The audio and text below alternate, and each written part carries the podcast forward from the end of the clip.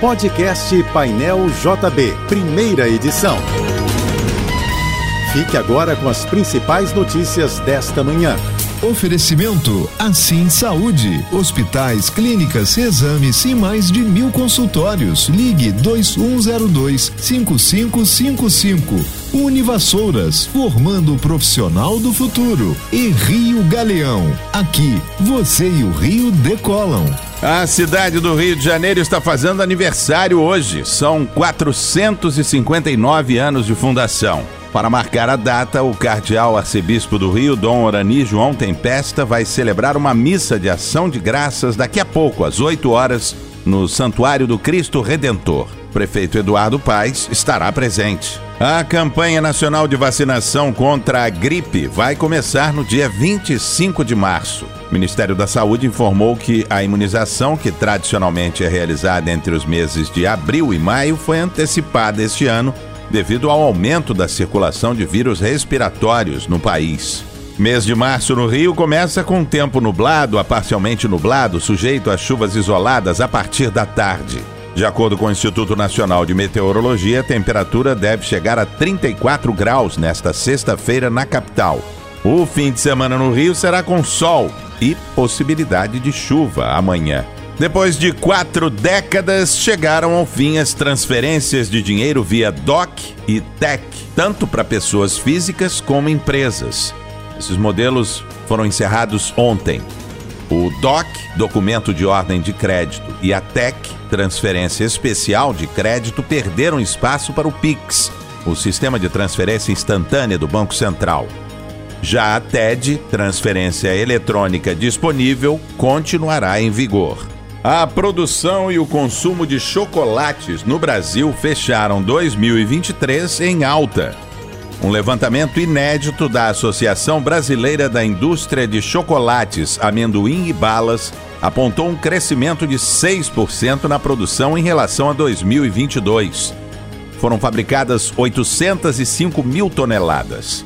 O consumo per capita, por sua vez, aumentou de 3,6 kg em 2022 para 3,900 no ano passado. A expectativa da associação para 2024 é de mais um ano de crescimento na fabricação de ovos de chocolate e itens característicos do período de Páscoa. Os pensionistas do estado do Rio de Janeiro, nascidos em março, devem fazer o recenseamento para atualização cadastral a partir de hoje. O procedimento é obrigatório, pode ser feito em uma das 18 agências do Rio Previdência ou postos da autarquia.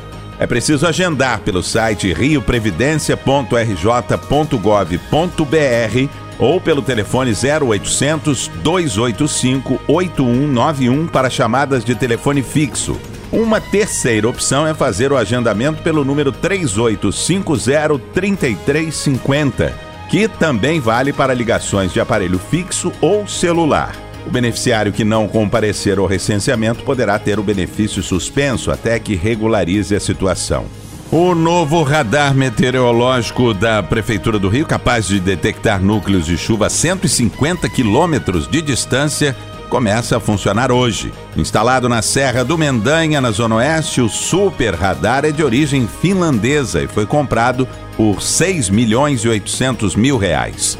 Em dias de chuva, o equipamento é capaz de detectar a chegada de temporais com 3 horas de antecedência e se há formação de gelo, o que permite prever a queda de granizo. Segundo a Prefeitura, o radar pode escanear nuvens de tempestades quando elas ainda estiverem na região serrana e na Costa Verde. Assim, o Centro de Operações Rio terá como antecipar alertas para que os cariocas se preparem para o temporal. Ninguém acertou as seis dezenas do concurso da Mega Sena realizada ontem à noite em São Paulo. O prêmio para o sorteio de amanhã acumulou em 185 milhões de reais. Segundo a Caixa Econômica Federal, 152 apostas acertaram a quina e ganharão 45.680 reais cada uma. 10.083 apostas acertaram a quadra e vão ganhar R$ 983,74 cada. Os números sorteados foram 07, 20, 22, 29, 41 e 58. Vai entrar em vigor hoje a plataforma digital do FGTS. Do novo sistema, o depósito do Fundo de Garantia do Tempo de Serviço feito pela empresa deixará de ser por boleto e passará a ser por PIX. Totalmente eletrônica, a ferramenta substituirá o sistema Conectividade Social Caixa, usado até agora pelas empresas para enviar informações do FGTS dos empregados. O valor continuará a ser depositado na mesma conta do trabalhador, na Caixa Econômica Federal, mas a data de recolhimento vai mudar do dia 7 para o dia 20, que é o dia de pagamento de outros impostos dos empregados. Você ouviu o podcast Painel JB, primeira edição.